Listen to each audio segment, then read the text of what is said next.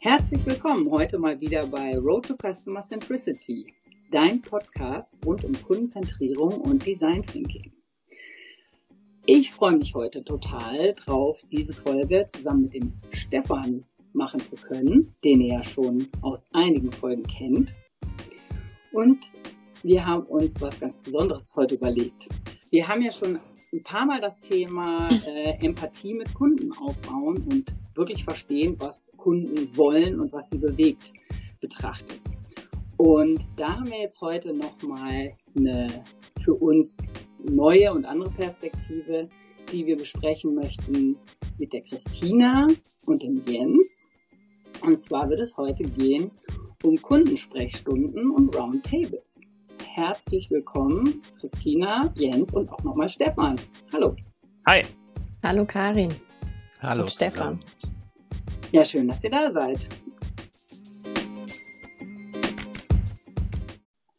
Also, wir fangen eigentlich äh, wie immer an. Ihr kennt das ja, weil ihr natürlich äh, unseren Podcast schon öfter gehört habt, ähm, mit den Vorstellungen. Und da haben wir äh, im Vorfeld nochmal wieder überlegt, stellt ihr euch selber vor oder stellt ihr euch gegenseitig vor. Und uns interessiert natürlich besonders, was ihr jeweils über den anderen sagt.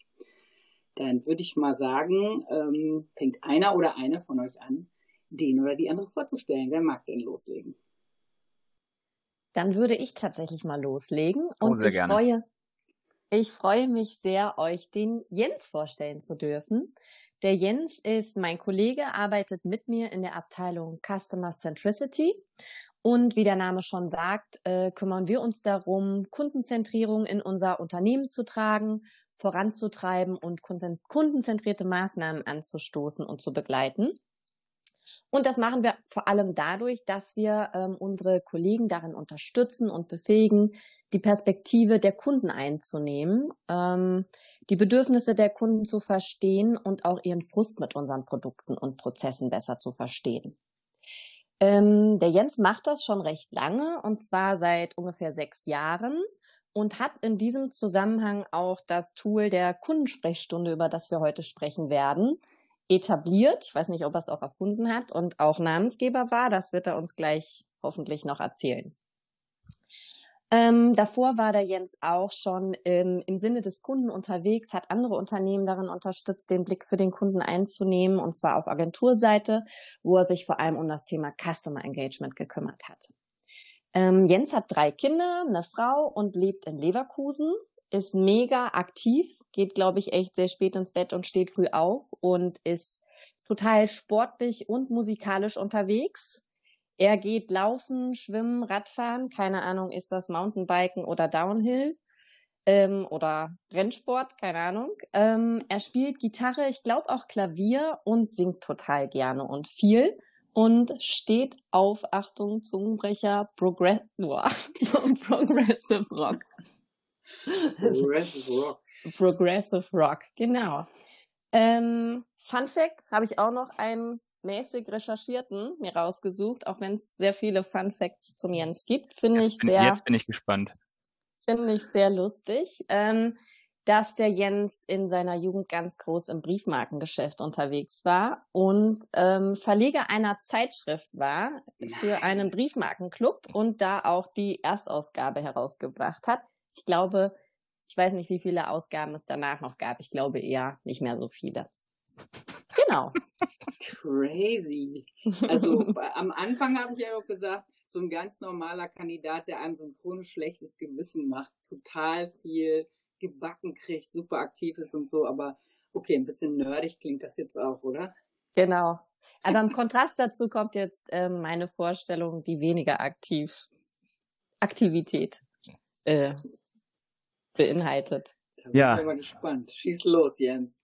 Das mache ich gerne, auch äh, wenn äh, es bei mir im Kopf jetzt schon rattert, wie ich der Christina das heimzahle mit dem Briefmarkending. Und das glaubt mir jetzt wahrscheinlich eh keiner mehr, dass das eine ganz schlimme Phase auch von nur zwölf Monaten war. Aber alles, alles stimmt, ja. Äh, egal, es geht nicht um mich, sondern um die äh, Christina, meine geschätzte Kollegin Christina. Ähm, boah, bei der weiß ich gar nicht genau, wie lange sie den Job jetzt äh, tatsächlich schon mit mir zusammen macht. Wahrscheinlich drei, vier äh, Jahre. Aber ähm, wir haben tatsächlich äh, lustigerweise eine ähnliche äh, Karriere gemacht, bevor wir uns hier dann äh, quasi im ähnlichen Job gefunden haben, hat die Christina auch lange auf Agenturseite ähm, Marktforschung gemacht, auf äh, ja tatsächlich, wie man sagen kann, äh, sehr hohem Niveau und ist wirklich eine Expertin gewesen, wenn es darum äh, ging, auch qualitative äh, Methoden zu machen. Ähm, da habe ich die Christina lustigerweise auch schon vorher ähm, einmal kennengelernt. Ähm, Christina hat, wenn ich das richtig äh, in Erinnerung habe, ähm, in Trier studiert, äh, kommt auch aus der Gegend, ähm, hat zwei Kinder und äh, wohnt bei den Neandertalern. Ähm, das klingt jetzt komisch, aber äh, das Neandertal ist ganz nah bei Mettmann, wo die Christina sich, glaube ich, ähm, ja, häuslich niedergelassen hat. Ähm, ja, Fun Fact äh, über die äh, Christina. Die äh, Christina, äh, auch wenn das die wenigsten wissen, spricht sowohl Niederländisch als auch Portugiesisch. Ähm, äh, könnt ihr euch überlegen, ob das stimmt. Ähm, nein, die Christina äh, hat neben ihren äh, zwei Kindern doch noch manchmal Zeit für ein Hobby, auch wenn sie immer sagt, boah, bei mir ist so langweilig und bei mir ist alles so inaktiv. Ähm, so, so eine Art grünen Daumen hat sie gefunden und ähm, ja, sie hat mir von einem Kefirpilz erzählt und ich durfte mir nicht anmerken lassen, dass ich nicht ansatzweise weiß, was ein Kefirpilz ist. Aber ähm, das ist dann für alle Beteiligten dann äh, äh, vielleicht noch eine kleine Hausaufgabe mal nachgucken, was denn ein Kefirpilz ist. Oder vielleicht kriegen wir es am Ende auch noch von der Christina raus. Aber das ist ja, glaube ich, jetzt nicht der Schwerpunkt. Sehr cool, vielen Dank. Und aber dass der Kefirpilz nichts mit dem grünen Daumen zu tun hat, das äh, müssen wir auch noch ergründen oder äh, habe ich das jetzt gerade nur so ja, mein grüner Daumen. Zusammengebracht. Ja. Nee, der grüne Daumen funktioniert bei dem Kefirpilz leider nicht so. Der ist noch nicht so, wie ich mir den vorstelle.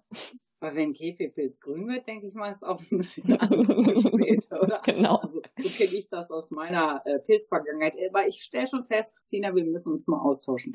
Sehr interessant. Man erfährt doch immer wieder äh, coole, spannende Sachen.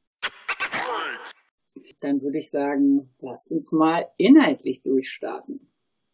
Thema Kundensprechstunde. Vielleicht könnt ihr uns einfach erstmal so eine kleine äh, Eingrenzung geben. Ne? Was, was ist denn eine, eine Kundensprechstunde? Was ist äh, der Unterschied zur äh, klassischen Marktforschung oder äh, wann macht man das? Wieso, weshalb, warum? Ich glaube, ganz wichtig ist ähm, äh, äh, am Anfang so ein bisschen die Erwartung jetzt auch äh, richtig äh, darzustellen, ähm, weil äh, Karin, du hast am Anfang gesagt, äh, wir hätten eine äh, neue Methode entwickelt. Da habe ich direkt ein bisschen Angst gehabt, naja, ob das jetzt wirklich eine Methode ist. Äh, Christina hat eben von einem Tool gesprochen. Ich glaube, äh, das ist schon der etwas bessere Begriff, denn das, äh, was wir hier machen oder was wir euch gleich vorstellen wollen, ist sicherlich äh, jetzt nicht hundertprozentig wissenschaftlich etabliertes, aber es ist etwas, was wir tatsächlich in unserem Kontext sehr gut verwenden können, um, wie Christina gesagt hat, diesen Schmerz, der auf Kundenseite manchmal existiert, auch wirklich transparent äh, und äh, greifbar zu machen. Vielleicht fangen wir da mal, aber das würde ich auch gerne der Christina überlassen, weil äh, sie die noch viel bessere Marktforscherin ist, als ich jemals gewesen bin, dass wir vielleicht mal abholen, wo man, wo wir denn äh, so herkommen und dann können wir vielleicht mal die Kundensprechstunde und auch die Roundtables so ein bisschen da einordnen. Genau. Ähm, tatsächlich ist eine Kundensprechstunde nämlich gar nicht so viel anders als das, was wir oder einige von euch vielleicht klassischerweise unter einer Fokusgruppe kennen, was es in der qualitativen Marktforschung ja schon sehr lange gibt. Nur eben, dass wir das ein bisschen gepimpt haben und unseren Stil da reingebracht haben, indem wir gesagt haben, ähm, je mehr wir, die ja jetzt auch ein bisschen Marktforschungshintergrund haben, uns ähm, da mit reingeben und auch das ganze Team involvieren, umso ähm, größer ist auch der Impact, den man damit entwickeln kann. Genau. Ähm, denn tatsächlich ist es so, wie wir beide auch schon vor auf Agenturseite ähm, erlebt haben, je näher man tatsächlich das Team oder diejenigen, die für Prozesse oder Produkte verantwortlich sind, an den Kunden herein, heranbringt, umso eindrucksvoller und prägender ist so eine Erfahrung. Und wenn man das tatsächlich so ein bisschen sukzessive betrachtet, ähm, zwischen quantitativer Marktforschung, die sehr zahlenbasiert ist, wo du lernst, dass, keine Ahnung, 80 Prozent der Kunden irgendwas wollen oder irgendwas doof finden, dann hat das erstmal sehr ah, sehr wenig menschlichen Bezug und packt dich sehr wenig. Und ähm, gerade qualitative Marktforschung wird ja auch sehr stark eingesetzt, um ähm, Hintergründe, Kontext zu verstehen, auch ähm, konkreter Geschichten zu hören. Aber selbst die gehen dann häufig in so einem ähm, präsentierten Bericht unter. Ähm, Im besten Fall liest man noch einen O-Ton, den man irgendwie ganz gut greifen kann. Aber auch da verliert man den Bezug und ähm, deshalb ist uns total wichtig, ähm, und das ist das Besondere an der Kundensprechstunde, ähm, unsere Kollegen, mit denen wir das zusammen machen, durch diesen ganzen Prozess hin zu begleiten und auch ganz stark zu involvieren. Genau. Ähm, und ähm, ganz kurz, bevor wir da äh, in die Details gehen, ähm, würde ich das gerne mit so einer kleinen Anekdote anreichern, die, glaube ich, so ein bisschen äh, darauf hinleitet, ähm, was manchmal so das Problem ist. Also äh, ich habe auf Agenturseite mal ähm, eine Anfrage von einem Kunden bekommen, der hat mir dann ein Briefing geschickt, er würde gerne herausfinden, wie er in einer bestimmten Kommunikation auftreten muss, damit seine Kunden ihn ja, in Anführungszeichen besser leiden können. Und ich habe gegrübelt, woher kennst du diese Anfrage? Klar, das ist natürlich ähnlich äh, wie viele Dinge, die man dann in der Marketingkommunikation dann erforschen will. Aber ich wusste, woher ich das kannte. Wortwörtlich hatte dieser Kunde nämlich vor zwei Jahren schon mal das gleiche Briefing geschickt. Und er wollte genau das gleiche zwei Jahre später nochmal rausbekommen. Und äh, kein Witz, äh, zwei Jahre vorher hatte ich dafür den Zuschlag auch bekommen äh, und eine Kollegin hatte das damals mit mir gemacht. Also habe ich beim Kunden angerufen und habe gesagt, so, wir können jetzt entweder äh, das machen, was Sie eigentlich gefragt haben. Ich kann Ihnen jetzt ein Angebot machen, dann machen wir wieder schöne Fokusgruppen äh, und Sie bekommen von uns einen super Ergebnisbericht. Oder aber Sie greifen jetzt mal in die Schreibtischschublade rechts neben Ihnen, machen die auf und suchen mal den Ergebnisbericht von uns von vor zwei Jahren und wir machen uns mal Gedanken darüber, warum das denn äh, die gleiche Frage nochmal gestellt worden ist, äh, wollen wir nicht mal überlegen, wie wir in so eine Umsetzung kommen. Wollen wir mal einen Umsetzungsworkshop machen? Hat der Ansprechpartner in der Marktforschung auf der anderen Seite gelacht und gesagt, ja, Sie haben eigentlich völlig recht, aber ich muss die Leute nochmal mehr mitnehmen, ähm, denn bei mir äh, in dem Fachbereich, der das haben möchte, da freuen sich alle darauf, da nochmal äh, mitzumachen und das auch nochmal so richtig zu erleben. Also haben wir dann das äh, gemacht, wie der Kunde sich gewünscht hat, Glücklicherweise haben wir auch wieder den Zuschlag bekommen. Der Kunde hat seine Fokusgruppen bekommen. Ähm, wir sind äh, vor Ort gereist.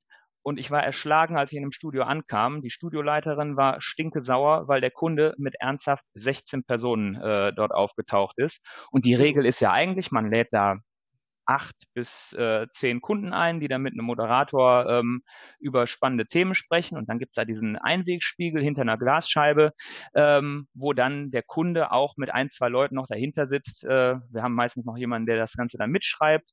Ähm, und dann ja, ist da eigentlich Platz für vier, fünf Leute, gibt auch noch äh, äh, vielleicht ein paar Schnittchen für die Leute äh, dahinter. Aber entweder waren die Schnittchen so gut oder die äh, Beteiligten waren so gespannt, was da passiert, dass die da mit 16 Leuten aufgetaucht sind. Also nachdem ich dann wieder ein bisschen gute Stimmung da mit der Studioleiterin habe, haben wir da auch wirklich äh, eine äh, gute Session eigentlich hingelegt. Aber das zeigt auch nochmal so ein bisschen dieses Interesse, was die Leute haben, an sowas teilzunehmen und auch richtig zuzugucken, äh, ist natürlich, äh, ist natürlich ein großes. Ob der Kunde dann tatsächlich die Dinge so umgesetzt hat, kann ich zwar nicht mehr beurteilen oder ob der wieder in seine Schublade greifen muss und den Bericht rausholen muss, aber zu diesen Schnittchen äh, kommen wir gleich auch nochmal. Genau. Aber wie Jens eben auch schon das eindrucksvoll beschrieben hat, es ist tatsächlich ähm, immer wieder schön zu sehen, wenn ähm, Kunden hinter der Scheibe wirklich aktiv zuhören und dann danach ähm, das Gehörte für sich verarbeiten und da tatsächlich Diskussionen ähm, entbrennen und man richtig merkt, man hat so eine Aktivierung geschafft, Menschen inspiriert und auch emotionalisiert. Und das hat einfach eine wahnsinnige Kraft, auch bestimmte Maßnahmen und Themen voranzutreiben, weil die Leute sich immer wieder daran erinnern, ach, der war die Claudia, die hat mir erzählt, wie sie darunter gelitten hat, dass das so schlecht gelaufen ist. Und man sich in diesem Moment ja so eine Empathie aufbaut und in diese Person reinversetzt, und auch total gut nachempfinden kann, was da eigentlich schief läuft oder was fehlt, um das tatsächlich immer im Hinterkopf zu haben durch den gesamten Prozess, ne, durch den ihr ja auch begleitet, ähm, von Ideation bis hin zur Umsetzung bestimmter Maßnahmen. Und das ist ähm, ja tatsächlich der Riesenmehrwert. Ich würde an der Stelle gerne nochmal auf die Claudia zurückkommen, von der du gerade erzählt hast. Die Claudia hat irgendeine Geschichte erzählt. Jetzt bist du aber ein Beispiel, die, äh, wo äh, du dir das, glaube ich, perfekt gemerkt hast. Denn äh, die Geschichte geht eigentlich weiter. Als ähm, ich dann irgendwann äh, die Seiten des Schreibtisches gewechselt habe und auf der äh, Telco-Seite quasi äh, dann auf der anderen Seite gesessen habe, ähm, haben wir natürlich auch angefangen, zu spannenden Themen Fokusgruppen zu machen. Ähm, und im Grunde haben wir da alles nach Lehrbuch gemacht, genauso wie gerade beschrieben. Wir haben auch wirklich zugesehen, dass der eine oder andere Kollege nicht nur den Ergebnisbericht liest oder die Präsentation mitbekommt, sondern wirklich hautnah dabei ist und hinter der Scheibe sitzt äh, und ähm, ja das Ganze einfach noch ein bisschen emotionaler mitbekommt. So, und genau mit diesen Kollegen habe ich sechs Monate später nochmal gesprochen, weil wir eine ähnliche Studie wieder machen wollten. Und wie das so ist, im Tagesgeschäft haben ja die Kollegen, äh, sind ja dann auch verantwortlich für viele, viele Themen. Ähm, natürlich nicht mehr hundertprozentig in Erinnerung, worum es da geht. Also die Claudia, von der du gerade gesprochen hast, äh, äh, die haben die längst vergessen. Und dann sagte der Kollege, der hat den Kundenservice geleitet, ach ja, das ist das mit den Schnittchen hinter der, hinter der Scheibe. Ja, äh, ich könnte auch mal dringend wieder Schnittchen essen. Und das war der Moment, wo ich gemerkt habe, ja, wenn die Leute sich am meisten noch an die Schnittchen erinnern und verdammt nochmal nicht an die Claudia, äh, da müssen wir den Druck erhöhen. Wir müssen den Druck wirklich erhöhen. Und was wir dann gemacht haben, jetzt äh, heben wir mal den Vorhang, was sich denn hinter Kundensprechstunde äh, versteckt.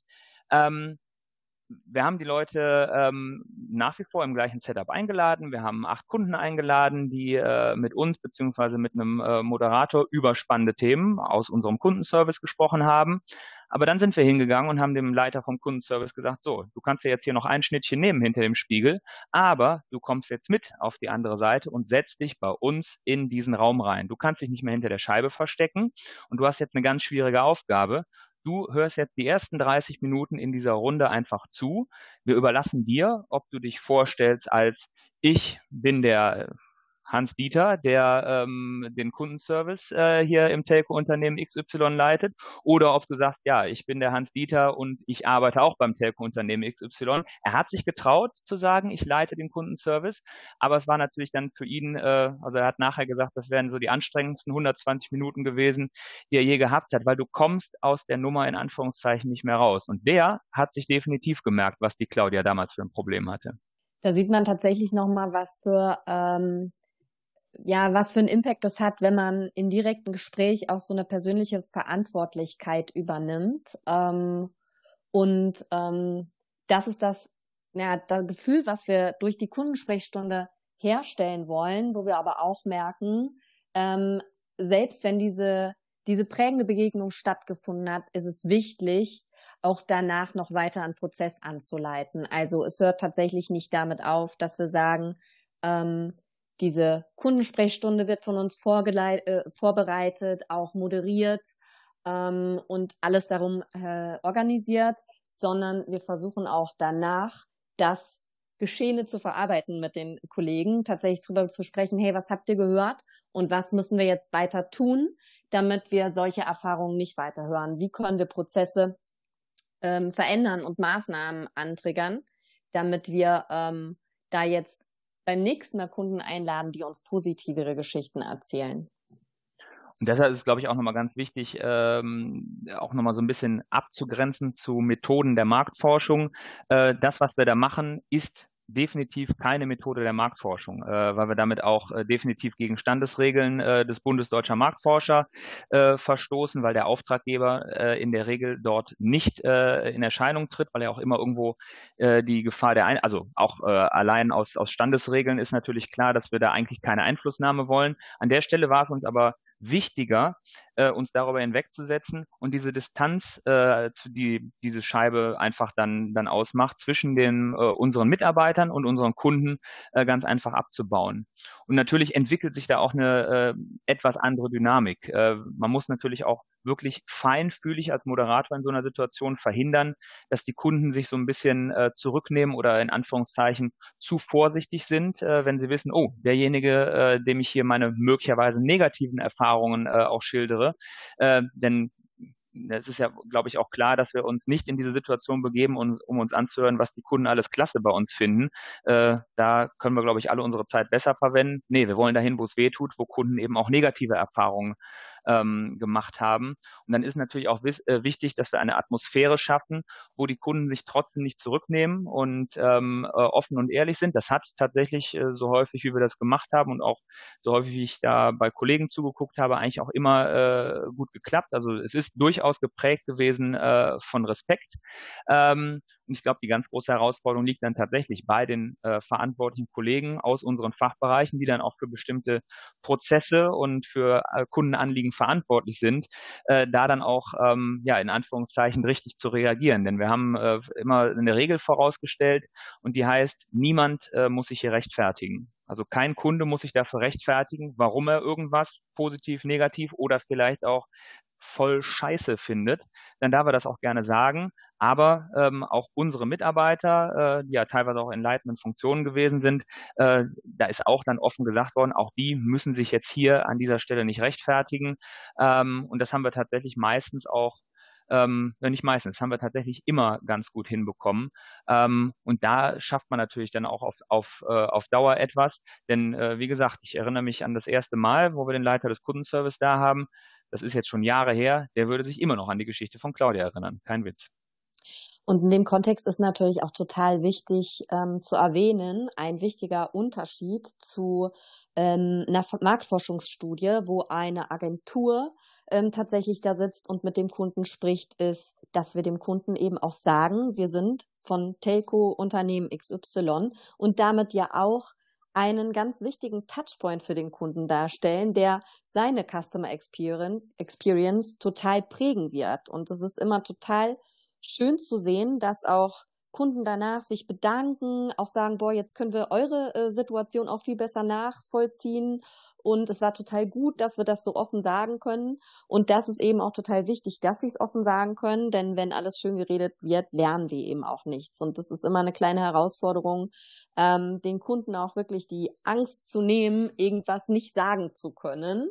Ähm, und da ähm, auf ein gutes Klima zu achten, wo sich auch die ähm, Kollegen nicht so sehr in die Ecke gedrängt fühlen und dann nur noch äh, ähm, rechtfertigen oder reakti äh, sehr reaktive Antworten geben.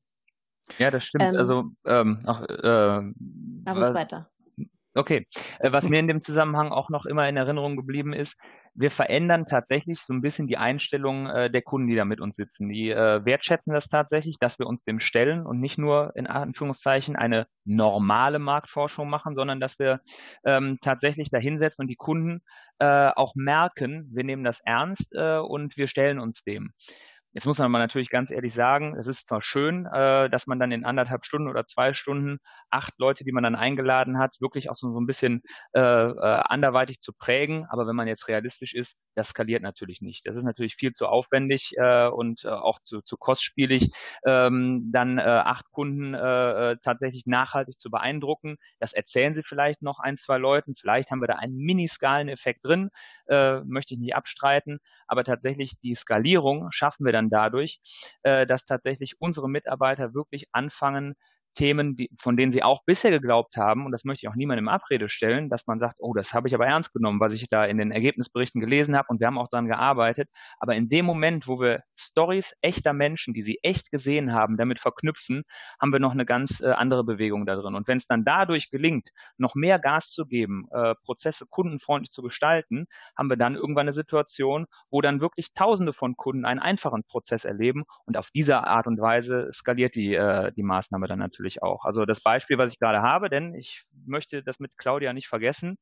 Die Claudia ähm, hatte damals äh, einen Umzug und das ist jetzt äh, übrigens nichts, wo man sagt, äh, boah, das ist ja eine Kleinigkeit. Nee, ähm, logischerweise äh, Telekommunikationsprodukte nutzen äh, äh, na, eigentlich alle Menschen in Deutschland und ähm, wie es der Zufall so will, ähm, acht bis zwölf Prozent aller Menschen in Deutschland ziehen innerhalb eines Jahres mal um. Das heißt, natürlich spielt auch der Umzug in den Prozessen in der Telco eine riesig große Rolle.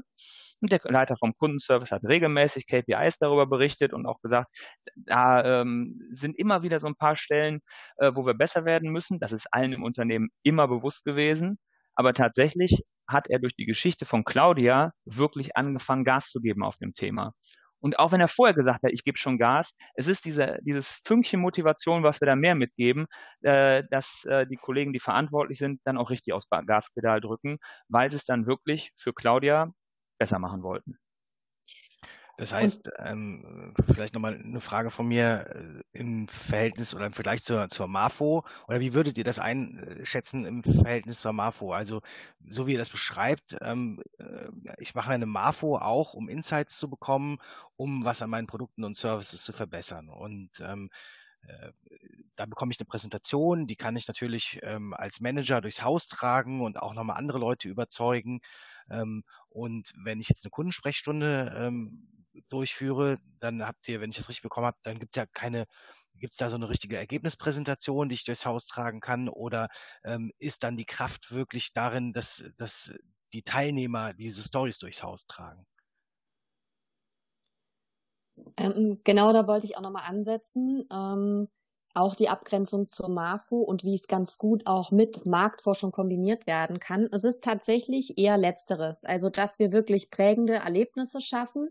Natürlich ähm, sammeln wir auch die wichtigsten Erkenntnisse danach zusammen, halten da im Optimalfall auch Action Points schon fest, hey, was können wir tun, ähm, um diese Dinge zu verändern. Ähm, idealerweise ähm, hat man aber durch ähm, so eine Kundensprechstunde einen fruchtbaren Boden für darauf folgende Marktforschung geschaffen, die dann auch tatsächlich Zahlen liefert, wo wir ähm, von Institutsseite auch nochmal gewisse Dinge besser beleuchten können mit einer größeren Fallzahl, aber auch einer, einer Analyse und einem Ergebnisbericht, der mehr Sichtbarkeit einfach hat, wenn ich da einen persönlichen Bezug zu habe, weil ich auch Kunden zu diesem Thema schon gehört habe.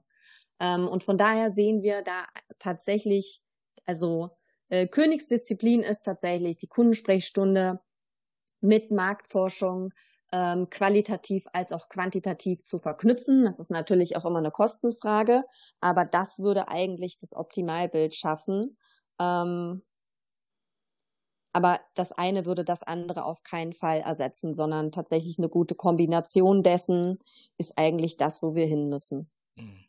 Ich glaube, alles hat tatsächlich so ein bisschen seine Zeit. Ähm, äh, wenn wir die klassische MAFO äh, anwenden und äh, Fokusgruppen machen, dann machen wir das natürlich meistens, äh, wenn wir äh, über neue Fragestellungen uns äh, Gedanken machen. Ähm, und irgendwann hat man aber tatsächlich einen gewissen Reifegrad erreicht, wo eigentlich alle Insights auf dem Tisch liegen. Dann kann man gerne zwar eigentlich noch weitere Forschungen machen, aber wenn man ehrlich ist, viel Neues äh, kommt dann häufig nicht daraus und dann muss man äh, ein großes Unternehmen eigentlich viel mehr darauf fokussieren, die Dinge dann auch mal in die Umsetzung zu bringen. Äh, ich hatte ja das mit der Schublade eben erzählt, da liegen die Berichte alle drin. Warum soll mhm. man da noch mehr Berichte drauflegen?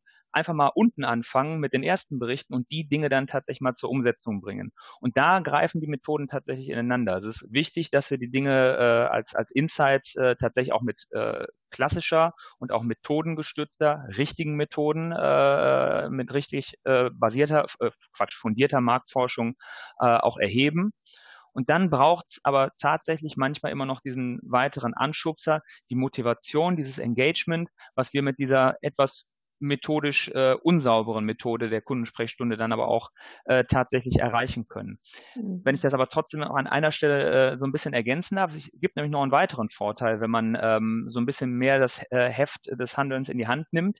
Äh, in der Telco äh, arbeiten nämlich unheimlich viele selbstbewusste Menschen. Das ist erstmal ein Riesenvorteil, aber äh, jetzt äh, kacke ich mal ins eigene Nest. Wir haben natürlich viele äh, die Weisheit auch mit Löffeln gefressen. Und ich habe es oft genug erlebt, dass wir Marktforschungsstudien vorgestellt haben und in der Ergebnisdiskussion sitzen dann die Verantwortlichen und anstatt sich auf den Inhalt zu konzentrieren, gibt es etliche methodische Fragen. Hätte man das hier nicht anders machen können? Hätte man da nicht eine andere Frage stellen müssen?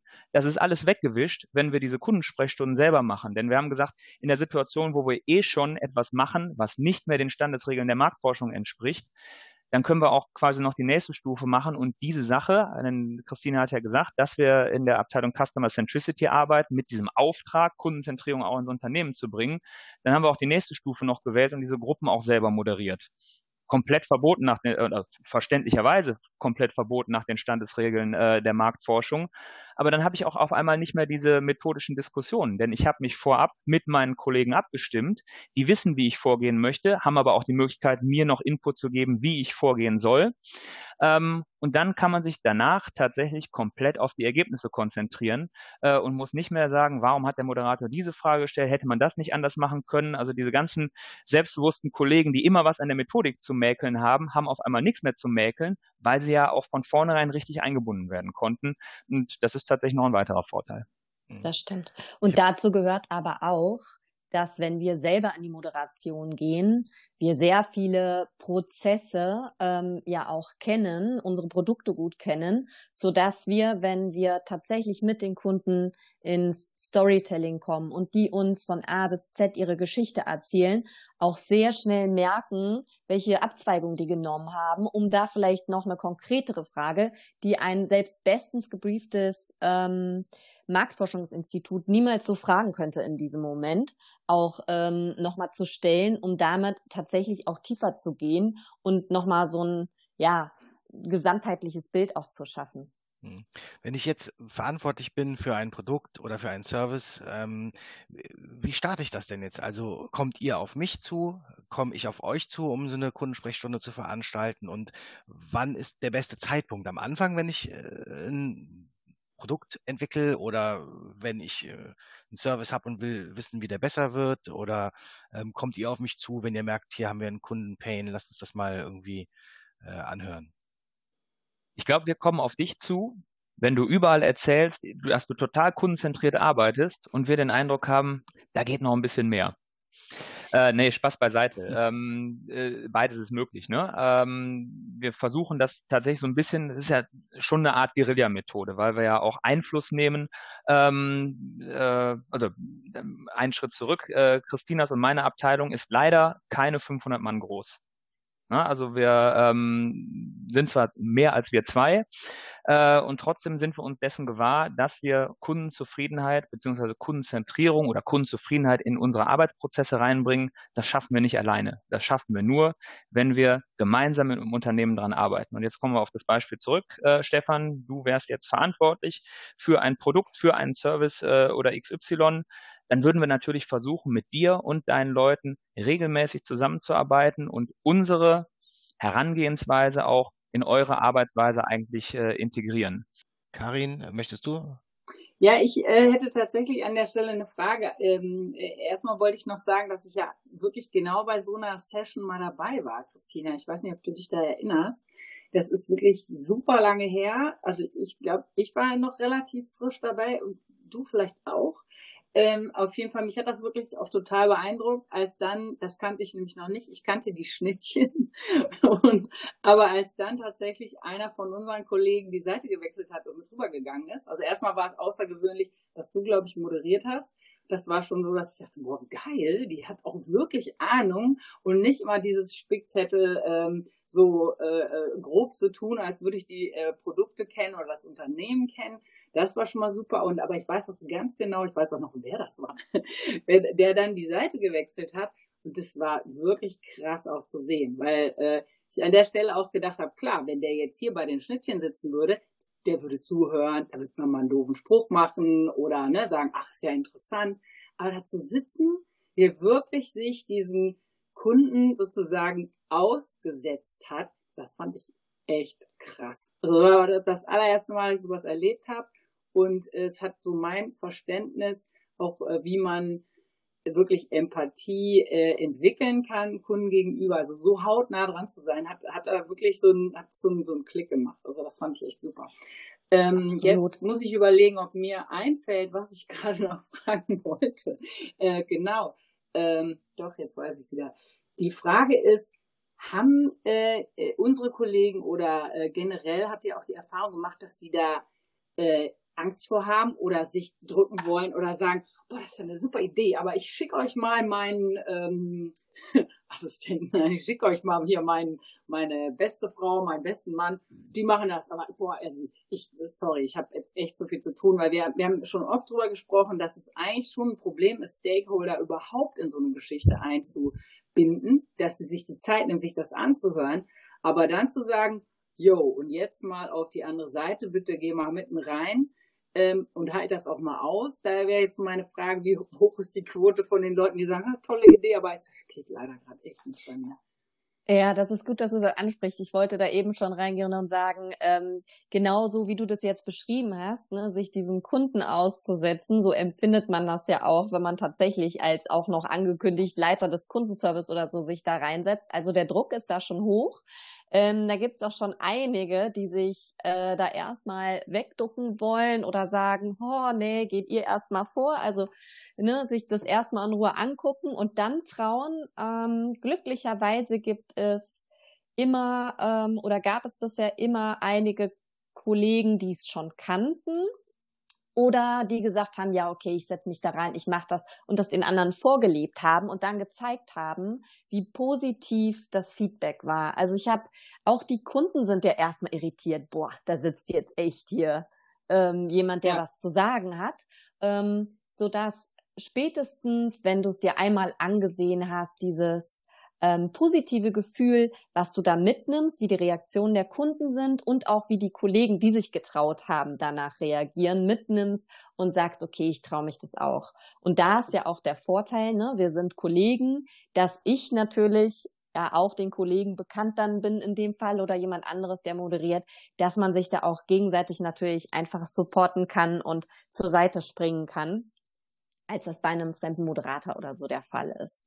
Ja, da entsteht tatsächlich so ein Pull-Effekt. Ähm, äh, dass äh, wir Leute darin hatten, die es gut fanden, die reden drüber oder auch dann direkt sagen, Mensch, äh, das war klasse, auch äh, wenn ich anfangs nervös war. Also wir hatten ja eben vom, vom Kundenservice-Chef geredet, der hatte Muffensausen, das hat er offen gesagt, äh, ist aber danach auch hingegangen und hat ähm, tatsächlich gesagt, ich möchte, dass äh, meine wichtigsten Mitarbeiter auch in so eine Situation kommen können. Sagt mir bitte Bescheid, wann ihr das wieder organisiert oder lasst uns da demnächst bitte mal was zusammen organisieren. Ich möchte auch nochmal in die Fragestellung mit euch reingehen und schon äh, ist dieser Pull auch da gewesen.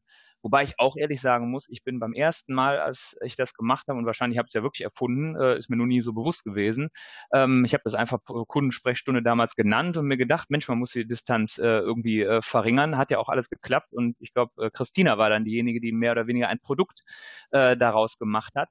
Aber als ich das das erste Mal gemacht habe, bin ich auch natürlich total nervös gewesen, weil ich wusste, äh, ich kann mich hier auf nichts beziehen, was äh, äh jemals vorher jemand gemacht hätte, zumindest nach meinem Wissen nicht. Ähm, und wenn das da nicht geklappt hätte, dann weiß ich natürlich auch nicht, ob wir da richtig äh, weitergekommen wären. Aber ich glaube, diese Nervosität habe ich dann darin umgemünzt, dass ich die Kollegen, die damals ähm, in die Runde sollten, und das war auch direkt damals der Leiter vom Kundenservice, äh, dass ich den in Anführungszeichen gut bearbeitet habe vorher. Ähm, und dann quasi, dass so dieser Stein des Anstoßes zu immer mehr äh, Pull-Effekt gewesen ist. Deshalb ist es, glaube ich, schwierig zu sagen, Stefan, du hast ja auch die Frage, wie muss man sowas anfangen? Ich glaube, du musst am Anfang, äh, musst du eine Aktion haben, die wirklich reinknallt halt die Aufmerksamkeit erzeugt, wo du aber dir halt auch interne Promotoren holst. Und wenn du die hast, dann ähm, solltest du auch äh, zuschauen, dass du auf dieser Welle anständig weiterreitest, denn wie angesprochen, wir schaffen es zu emotionalisieren und schaffen damit den extra Kick äh, auf dem Gaspedal, dass Leute wirklich innerhalb ihrer Verantwortungsbereiche, innerhalb ihrer Prozesse, innerhalb ihrer Produktentwicklung wirklich Lust haben, nochmal mehr zu geben und noch kundenorientierter zu arbeiten. Genau. Also von der Mutprobe zum Massenphänomen kann man sagen. Oder zumindest das so, dass es auch mehr und mehr Leute mal ausprobieren wollen. Ja. Und, und ähm, mach du. Ich finde, es schafft tatsächlich auch irgendwie ähm, schöne Erfahrungen auch auf unserer Seite. Ähm, ein Beispiel, was mir gerade eingefallen ist, wir hatten tatsächlich eine Situation, wo wir einen neuen Service ausprobiert haben, ähm, auch Kollegen geschult haben, da dem Kunden gewisse Dinge einfach durch verschiedene Metaphern ähm, zu erläutern. Und dann saßen wir tatsächlich in einem Gespräch mit verschiedenen Kunden und dann haben, äh, hat ein Kunde ähm, tatsächlich von seinem Gespräch ähm, erzählt und hat genau genau diese Metapher genutzt, die unser äh, Trainingskollege, der auch zugehört hat, ähm, den ähm, Kollegen im Training quasi beschrieben hat und gesagt hat, hey, nutzt die, das macht es besonders transparent. Und das war ja, für uns alle ein total eindrucksvoller Moment, wenn quasi so etwas, was ähm, oben reingesteuert wird und dann ähm, in breiter Masse in Trainings kommuniziert wird, tatsächlich beim Kunden ankommt und genau den Effekt hat, den man sich davon erhofft, ist es auch eine super tolle Bestätigung für die eigene Arbeit auch. Ja, und auch diese Stellen, ähm, äh, wo man so, äh, das übliche Problem bei Veränderungsprozessen. Oh, nee, das können wir nicht ändern. Das hören wir intern immer wieder mal. Oh, das geht nicht, die Prozesse sind zu kompliziert. Da müssen wir mit leben, das ist zu komplex. Das lässt ja jemanden, der an Kunden, am Thema Kundenzufriedenheit arbeitet, lässt das ja nicht so richtig schlafen. Das ist ja eigentlich der Feind jeder Veränderung. Dieses, das haben wir immer schon so gemacht und da kann man eh nichts dran ändern. Da haben wir riesen Impact. Wir brauchen Entwicklung. Das geht gerade nicht. Also Ausreden hat man natürlich immer genug, um äh, Veränderungen nicht durchzuführen. Aber tatsächlich ähm, sowas dann äh, in einer Situation äh, vom, vom Kunden auch nochmal zu hören. Und natürlich ist es so, ich habe ja anfangs gesagt, niemand äh, muss sich hier rechtfertigen. Und das hat auch durchaus immer äh, funktioniert, dass die Kollegen sich zwar nicht gerechtfertigt haben, aber sie haben versucht zu erklären. Und ich erinnere mich auch genau daran, wie wir dann nachher, also die Session ist vorbei, der äh, äh, verantwortlich ist mit etwas konfrontiert worden, was Kunden gesagt haben, aber warum verdammt nochmal klappt das denn nicht? Und hinter der Scheibe grinsten schon alle, ja, weil wir es nicht können und immer gesagt haben, da können wir nichts dran machen. Ähm, und der Verantwortliche hat dann natürlich äh, im Raum wirklich sich alle Mühe gegeben, äh, eine halbwegs verbindliche Antwort zu geben. Alle Kunden waren weg. Äh, wir haben äh, uns alle die restlichen Schnittchen genommen dann, äh, als dann der Kollege dann wieder da war und unsere Schlussbesprechung hatten. Und er sagte, boah, das will ich nie mehr nochmal erklären. Ich will, dass wir anfangen, äh, daran äh, was zu ändern. Ich will, dass wir daran arbeiten. Und dann fängst du auch an, Dinge zu verändern, wo sonst immer hieß, boah, geht nicht äh, und so weiter. Ähm, wie gesagt, das ist dieser eine Kick zusätzlich aufs Gaspedal, der, den es da ausmachen kann. Das zeigt ja echt nochmal, wie gut das tatsächlich wirkt und auch wie man damit Involvement schaffen kann. Und ähm, äh, also finde ich total beeindruckend. Ähm, was mich mal interessieren würde, ist, wir hatten jetzt mit Corona ja eine etwas besondere Situation. Wir haben alle im Homeoffice gearbeitet. Wir haben ja trotzdem nicht aufgehört, ähm, Kundensprechstunden durchzuführen. Wie hat das denn die Situation verändert? Sowohl vom, vom Setup, aber auch, ähm, was sind eure Erfahrungen, was das Involvement angeht? Kriegen wir die, die Leute trotzdem so gut emotional gebunden?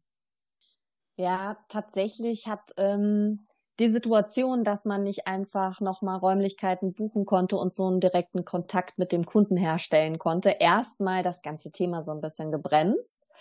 Ähm, aber wie so alles irgendwann tatsächlich auf äh, Remote umgestellt wurde und man auch gelernt hat, das für sich zu nutzen, dass man Team-Sessions, Zoom-Sessions machen kann, wo man vielleicht auch Leute die jetzt aufgrund räumlicher Distanz sonst nie zusammengekommen wären, auch irgendwie verknüpfen kann, haben wir auch ähm, diese Möglichkeit für uns nutzen können und haben auch erste Kundensprechstunden in einem digitalen Kontext ähm, durchgeführt.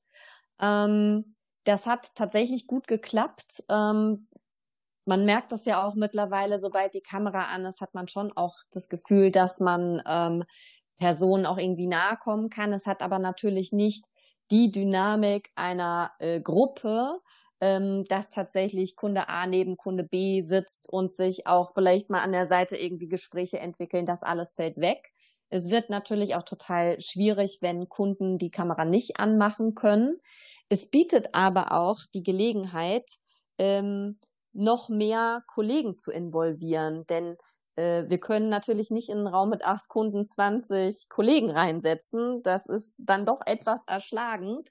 Ähm, aber in einem Kontext von einer Team-Session ist es durchaus möglich, ein paar mehr Kollegen auch zuhören zu lassen ähm, und nur ein paar sichtbar werden zu lassen und damit einfach noch mehr Kollegen die Gelegenheit zu geben, da live mit dran zu partizipieren.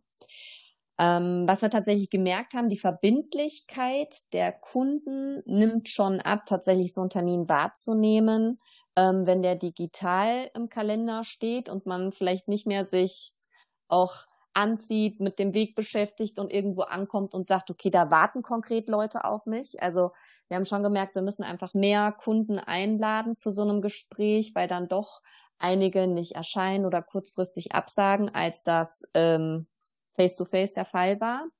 Aber nichtsdestotrotz können wir natürlich auf den, den Pool von Gesamtdeutschland dann zurückgreifen und sind nicht mehr so auf eine Region fokussiert.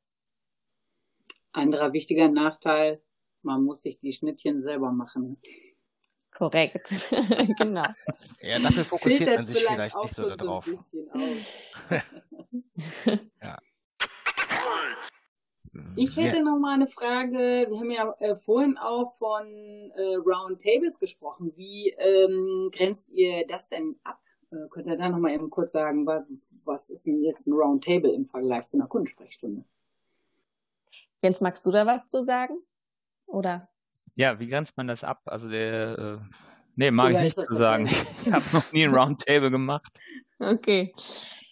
Ähm, ja, ich, äh, ein Roundtable, wie grenzt man den Roundtable jetzt eigentlich von äh, der Kundensprechstunde ab? Im Grunde genommen ist es gar nicht so viel anders, denn das Setting, wir bringen mehrere äh, Menschen zusammen an einen Tisch, die vielleicht sonst noch nicht an einem Tisch zusammen saßen, ähm, ist einem erstmal ziemlich ähnlich und auch das Ergebnis ist sehr ähnlich, nämlich ähm, der Aha-Effekt, der dann entsteht. Wann haben wir Roundtables gemacht? Wir haben mit ähm, Kollegen Roundtables gemacht, die direkten Kundenkontakt haben, ähm, die vielleicht aber gar nicht so sehr an der Entwicklung unserer Prozesse, unserer IT oder auch unserer Produkte involviert waren. Und ähm, die haben uns total interessante Erkenntnisse geliefert, mit welchen Problemen sie tagtäglich, wenn sie mit Kunden telefonieren oder Kunden im Shop erleben, ähm, konfrontiert sind. Oder auch wenn sie beim Kunden zu Hause äh, das Produkt optimieren äh, konfrontiert sind und uns auch sagen, hey, das funktioniert gut, was ihr mir gegeben habt, damit komme ich gar nicht klar. Oder tatsächlich auch gesagt haben, hey, es rufen so viele Kunden mit diesem Problem an und wir haben da irgendwie so eine Art damit umzugehen, die aber gar nicht die effizienteste und beste ist, wo wir wirklich total gute, oft auch Quick Wins rausziehen konnten, aber auch viel mehr Verständnis ähm, auf der Seite der internen Kollegen schaffen konnten, tatsächlich bestimmte interne Prozesse auch anzugehen und zu optimieren. Also auch da ist es total gut um Silos aufzubrechen, auch gemeinsam aus unterschiedlichen Perspektiven auf Kundenbedürfnisse ähm, zu schauen und auch, das finde ich so toll, gemeinsam ähm, Ideen zu entwickeln. Und es ist auch immer ein sehr wertschätzender Moment, wenn ähm, dann Kollegen, die vielleicht zu einem Subdienstleister gehören oder die sonst nur im Callcenter sitzen und keine Ahnung haben, was sich da manche Menschen im, keine Ahnung, Produktmarketing überlegen, tatsächlich nach ihrer Meinung gefragt werden und da in Austausch kommen und merken, hey, da hatte ich ja eine gute Idee, die ich vielleicht da dem Produktmanager mitgeben konnte.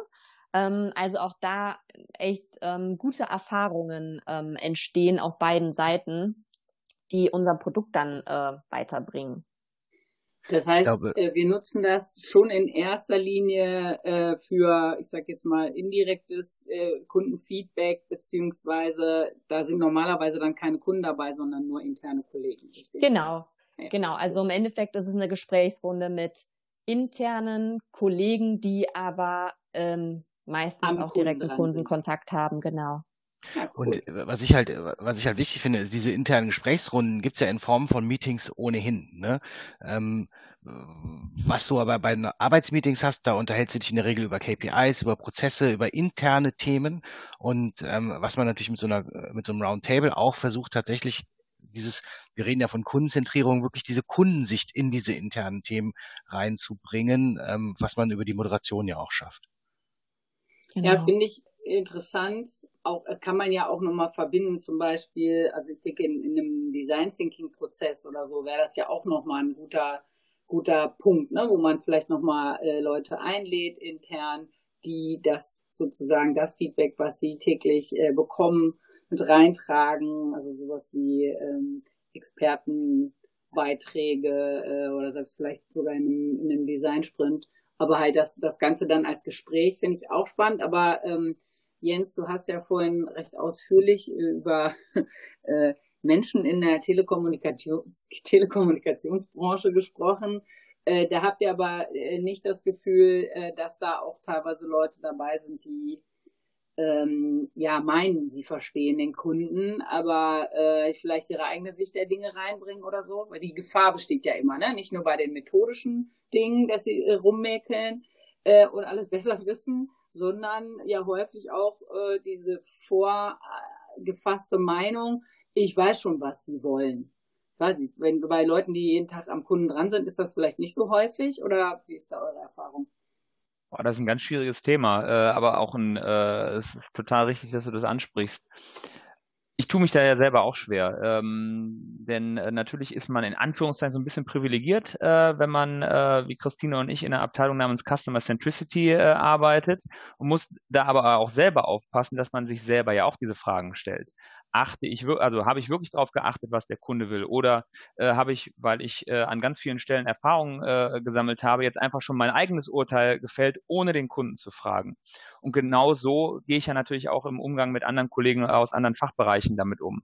Deshalb Erstmal finde ich es total super, ähm, wenn ich merke, dass äh, in Abteilungen mit dem Kunden argumentiert wird. Das ist erst schon mal die, die allerwichtigste äh, Stufe. Natürlich kann dann das passieren, was du gerade gesagt hast, dass man sich Kundenzentrierung auf die Fahne geschrieben hat, aber in Wirklichkeit dann doch gar nicht so arbeitet. Ich glaube, ähm, die wichtigste Stelle ist an der, äh, an dieser Situation aber ähm, sich gemeinsam zu hinterfragen und nicht in so eine in so ein äh, äh, gegenseitig gehen. Habt ihr denn den Kunden wirklich gefragt und äh, stimmt das denn wirklich? Äh, denn die Frage muss sich natürlich jeder stellen. Die Antwort äh, können wir uns intern ohnehin nicht geben. Die Antwort kann immer nur der Kunde geben. Und da äh, ist diese Methode natürlich auch sehr geeignet dafür. Da würden aber auch ganz normale äh, klassische äh, quantitative und qualitative Methoden auch durchaus helfen, dass man gemeinsam auch nochmal überlegt, haben wir tatsächlich das, was wir jetzt als nächsten Schritt machen, mit einer hinreichenden Anzahl Kunden vertestet, haben wir hier genügend Insights. Ähm, denn das ist tatsächlich so äh, die Herausforderung immer in der täglichen Arbeit und auch immer eine Abwägungsfrage. Denn natürlich können wir nicht an jeder kleinen Stelle den Kunden äh, fragen, sonst verlieren wir natürlich Speed, aber an den richtigen Stellen äh, den Kunden zu fragen und da auch, äh, wie gesagt, auch nochmal gemeinsam versuchen, Gas zu geben, Impulse zu geben ähm, und da den richtigen Mix zu finden, ist, glaube ich, so ja, eigentlich so die ganz große Herausforderung, wenn man an dem Thema Customer Centricity arbeitet. Weiß nicht, ob du das noch in irgendeiner Form äh, äh, ergänzen kannst und willst, äh, äh, Christina. Aber ich gehe tatsächlich nicht auf die Kollegen zu und werfe ihnen vor, hör mal, ähm, du, du behauptest zwar kundenzentriert zu arbeiten, aber das ist es überhaupt nicht. Also in, in so eine Konfrontation möchte ich eigentlich ungern gehen, sondern es klappt immer über den Dialog und das gegenseitige Hinterfragen. Ähm, und das gelingt natürlich viel einfacher, wenn ich nicht direkt total auf Konfrontationskurs gehe. Ja, würde ich auch sagen. Und es gibt tatsächlich einen Moment im Produktentwicklungsprozess sozusagen, der ganz geeignet ist, wo auch keiner sagt, nee, jetzt interessiert es mich überhaupt nicht und ich möchte gar nicht und ich weiß, was der Kunde de denkt. Und das ist eigentlich direkt, ähm, nachdem man ähm, einen Piloten vielleicht gefahren hat oder auch ähm, ein Produkt ähm, lanciert hat, zu schauen, okay, geht das jetzt alles auf und hat sich die Arbeit, die wir da reingesteckt haben, gelohnt und wie wirkt es jetzt tatsächlich Ende zu Ende? Ähm, weil das ist ja häufig was, was man gar nicht so äh, vorher voraussagen kann. Und gerade wenn man dann als ein Projektteam lange auf etwas hingearbeitet hat, ist es eigentlich ein spannender Moment, dann äh, tatsächlich echtes Kundenfeedback zu bekommen und zu sehen, okay, wie erlebt der Kunde das und wie ähm, passt jetzt auch tatsächlich Marketingbotschaft mit den mit dem Prozess, der danach kommt und mit dem konkreten Produkterlebnis zusammen. Ähm, und da kann man, kann man ganz gut auch äh, Roundtable und ähm, Kundensprechstunde kombinieren, um aus verschiedenen Perspektiven auf so einen Produktlaunch draufzuschauen und auch da wirklich zu lernen, okay, wo ruckelt's noch und wo können wir was optimieren? Und da ist tatsächlich ähm, ja ein sehr sehr positives Klima, da noch ähm, Anregungen und Optimierungsmöglichkeiten mit aufzunehmen, weil man sich ja tatsächlich noch im Lernprozess befindet und das sozusagen die erste, ähm, ja, das erste Feedback, was man überhaupt zu einem Produkt bekommt, auch dann darstellt. Finde ich äh, überzeugend. Ich glaube auch, dass das wahrscheinlich dann das richtige Feedback erst ist, womit man auch wirklich was anfangen kann fühlt sich für mich jetzt im Prozess aber trotzdem relativ spät an. Ne? Also ich würde immer hoffen, dass man A vorher äh, sowieso schon genug Empathie aufgebaut hat, auch Bedürfnisse versteht und vielleicht auch einen, einen Prototypen schon mal getestet hat, den man natürlich nie so testen kann, wie wenn das echte Produkt da ist und auch eben die tatsächliche Kaufsituation, ne? dieses Ja, ja, würde ich kaufen, pff, äh, ist ja dann meistens auch nicht so viel wert. Mhm. Und äh, dann vor allem auch der Punkt, äh, hat es meine meine Probleme gelöst, äh, beziehungsweise meine Erwartungen erfüllt, äh, wie war äh, das Erlebnis. Das kann man dann natürlich tatsächlich eher erst mit dem echten Produkt machen. Aber vorher ähm, könnte man das schon auch machen, oder? Unbedingt und auf jeden Fall. Also können auf jeden Fall, eigentlich auch sollen. Denn ähm, je früher ich mir Kundenfeedback ähm, eingesammelt habe, desto äh, kleiner ist ja hoffentlich dann auch mein Überraschungseffekt, ähm, weil ich eigentlich schon weiß oder im Vorfeld weiß, was ähm, der Kunde über mein Produkt denkt, weil ich es ganz nah am Kunden mitentwickelt habe. Genau, Aber ansonsten haben wir ich gerne, gerne nochmal auf das Beispiel von Beispiele. Ich wollte gerade nochmal sagen, Ansonsten haben wir auch mal diese typischen Wasserfallbeispiele, wo man lange an etwas rumbastelt und entwickelt und dann live geht und dann feststellt, oh, ein bisschen an, an den Kundenbedürfnissen vorbei sind wir jetzt offensichtlich aber doch. Genau, und ähm, ich glaube, an der Stelle ist auch nochmal wichtig, wo wir eben auch kurz drüber gesprochen haben, ähm, wie organisiert man überhaupt äh, Customer Centricity äh, in einem Konzern? Ähm, wie groß oder wie mit welchen Handlungsvollmachten stattet man solche Customer Centricity Leute aus? Ähm, ich glaube nicht, ähm, dass äh, wir es schaffen können, also oder Christina, ich und alle Kollegen, die wir haben, wir können es nicht schaffen, in allen Überlegungen, allen Entwicklungen, die äh, es rund um Produkte gibt, so nah drin selber zu sein, dass wir immer in Anführungszeichen äh, sowohl diese, äh, ja, diesen methodischen Hut uns aufsetzen können und sagen können, hier sollten wir doch mal ganz früh den Kunden hören, sondern vielmehr müssen wir durch unsere Arbeit alle Verantwortlichen überzeugen, dass sie selbst schon von vornherein den Kunden äh, einbeziehen. Und das ist tatsächlich so meine ultimative Vorstellung äh, von Kundenzufriedenheit, dass äh, Customer Centricity bereits in allen äh, Bereichen so etabliert äh, ist, dass äh, ja Christina und ich uns andere Jobs suchen können äh, und dann direkt in den Bereichen unterstützen und gar nicht mehr hier mit so einem äh, Customer Centricity Hut äh, rumlaufen müssen. Das ist natürlich, je größer das Unternehmen ist, tatsächlich äh, ein langer Weg, aber alleine schafft man es nicht. Äh, ähm, Kundenzentrierung ist immer eine gemeinsame Anstrengung. Ja, und da kämpfen wir ja auch gemeinsam für dieselbe wichtige Sache. Ne? Und ich glaube, deshalb ist eben auch unsere Initiative Road to Customer Centricity, die ja eben äh, das Ziel hat, ähm, Kundenzentrierung in IT, digital und darüber hinaus noch stärker zu verankern und auch äh, die Kollegen zu enablen, genug Informationen äh, zu geben, dass sie halt überhaupt wissen, an welchem, in welchem Moment könnte ich jetzt was machen, äh, wen kann ich fragen, wenn ich gerne äh, einen Design Thinking äh, Prozess starten würde, wer kann mir helfen? Und ich glaube auch, dass dadurch, dass wir auch so netzwerkmäßig eigentlich äh, äh, unterwegs sind und wirklich versuchen, wie Uli uns mal mitgegeben hat, äh, bis in die hinterste Ecke die Kundenzentrierung zu bringen, ist das, glaube ich, auch eben sinnvoll, ne? dass nicht nur ihr in Anführungsstrichen alleine das macht, sondern dass wir so sozusagen in, in verschiedenen Bereichen und eigentlich überall da gemeinsam rangehen an das Thema. Ja, lass mal so anpacken. Ja, das war schon, schon fast so ein bisschen äh, jetzt Schlusswort. Anfang vom Ende.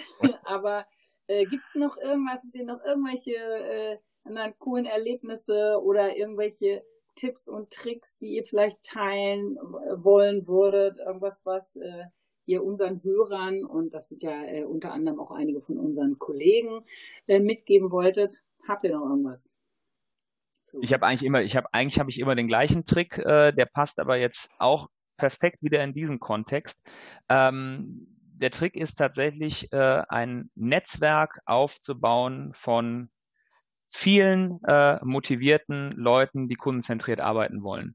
Und tatsächlich, wenn ich so ein bisschen zurückschaue, äh, ist dabei die Kundensprechstunde tatsächlich mein größter Hebel gewesen. Also äh, ohne Netzwerk äh, von, von Leuten, die an entscheidenden Stellen sitzen. Und das müssen nicht immer nur Entscheider sein. Das sind natürlich auch viele Entscheider, aber auch die Leute, die dann äh, auf der Ebene drunter wirklich an wichtigen Stellen sitzen und auch viel mitbekommen. Ähm, je mehr ich davon um mich herum habe, desto mehr kann ich meine kundenzentrierten Ziele äh, auch umsetzen. Und äh, dieses Netzwerk aufzubauen, äh, ist natürlich auch immer Arbeit, aber gerade mit solchen Methoden äh, gelingt sowas einfach. Klar, Christina hat gesagt, äh, oh, du, du hast es erfunden. Ähm, wahrscheinlich habe ich damit tatsächlich angefangen, aber ähm, Ziel war es natürlich auch, diese Leute so ein bisschen zu binden und zu motivieren. Und ich erinnere mich äh, eigentlich noch wirklich an die allererste Session, die ich da gemacht habe. Alle, die damals dabei gewesen sind, äh, sind im Grunde die Kollegen, mit denen ich nach wie vor am engsten zusammenarbeite, in Produktentwicklung, in Service, die ähm, wirklich ähm, an der Stelle wirklich, bei denen es Klick gemacht hat und ähm, die sich weiterhin ähm, ja, motivieren und auch äh, äh, motiviert fühlen und auch engagiert sind und auf die ich in Anführungszeichen immer zählen kann. Und das ist, äh, glaube ich, so äh, mein Lifehack, äh, Netzwerk durch Überzeugen und das ist da natürlich eine tolle Methode. Ja, mein Lifehack wäre tatsächlich, ich finde echt Empathie als das große Schlüsselwort und ähm, die Kundensprechstunde ist in dem Zusammenhang ein sehr wirkungsvolles Instrument, Empathie zu entwickeln. Es gibt ja natürlich noch ganz viele andere, die ihr auch in euren Podcasts schon beschrieben habt, aber ich glaube, wenn man Kollegen wirklich dahin bringt, ähm, sich in den Kunden reinzufühlen und nachzuempfinden, was der Kunde erlebt hat und wie scheiße er sich in diesem Moment auf Deutsch gefühlt hat, dann hat man einen wirkungsvollen Moment äh, geschaffen und hat auch den Einzelnen zu mehr Kundenzentrierung bewegt. Da war jetzt gerade sogar noch ein Lifehack dabei. Ähm, jetzt fühle ich mich auch besser, weil ich weiß, dass ich eben Kacke gesagt habe und du hast gerade auch Scheiße gesagt. Und das ist tatsächlich, also, und das gehört sich ja nicht, da sind Mal wir uns ja alle einig. Aber äh, das ist tatsächlich auch einer der Lifehacks, den ich auch durchaus mitgeben würde. Wenn Dinge halt mal nicht gut sind, dann sollte man auch nicht sagen, dass sie nicht gut sind. Äh, wenn man dann einfach mal kurz anspricht, dass Dinge vielleicht kacke oder scheiße oder beschissen sind, ähm, kommen wir, glaube ich, auch viel weiter, wenn man sich danach natürlich wieder ernsthaft in die Augen guckt und auch ernsthaft weiterarbeitet. Aber so schaffen wir es übrigens auch, und wir können ja auch immer mit dem Kunden argumentieren. Der Kunde würde nicht sagen, dass er das vielleicht nicht so gut findet. Vielleicht sieht der Kunde da auch nicht unbedingt Chancen und Herausforderungen. Also der Kunde wird die Geschichte erzählen, ähm, die er seinem Freund am Freitagabend in der Kneipe erzählt.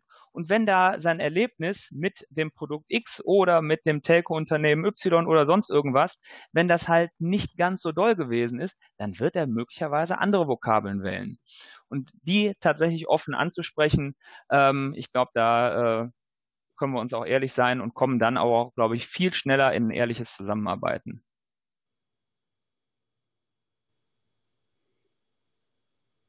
Ja, super. Dann äh, würde ich sagen, tun wir, äh, verlinken wir noch so ein paar Schimpfwortglossare. Kannst du uns bestimmt ein paar Tipps geben? Ähm, ja, vielen Dank. Ähm, war wirklich total spannend und ähm, ich habe auch äh, echt gerne nochmal an die eine Kundensprechstunde zurückgedacht, wo ich dabei war und äh, die ist jetzt nochmal wieder plastischer in meine Erinnerung zurückgekehrt und äh, ich glaube, das ist echt äh, eine super Sache und können eigentlich nur allen Kollegen empfehlen, auf euch äh, zuzukommen und die jetzt nicht das große Vergnügen haben, ähm, Kollegen von uns zu sein, können wir nur sagen, hört euch das an, klingt wirklich äh, spannend und äh, sehr nachahmenswert, oder Stefan? Was meinst du?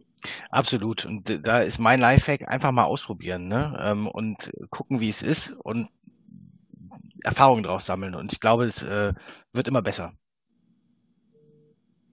Super, ja, dann euch, äh, euch dreien vielen Dank, auch äh, besonders dir nochmal, Stefan, heute als äh, Co-Moderator. Vielen Dank, dass und, ich da sein äh, durfte. Christina und Jens, vielen, vielen Dank. Wahrscheinlich haben wir äh, nochmal irgendwelche spannenden Themen, äh, zu denen wir euch dann wieder befragen wollen. Also ich fand es echt äh, super spannend und sehr unterhaltsam. Vielen Dank.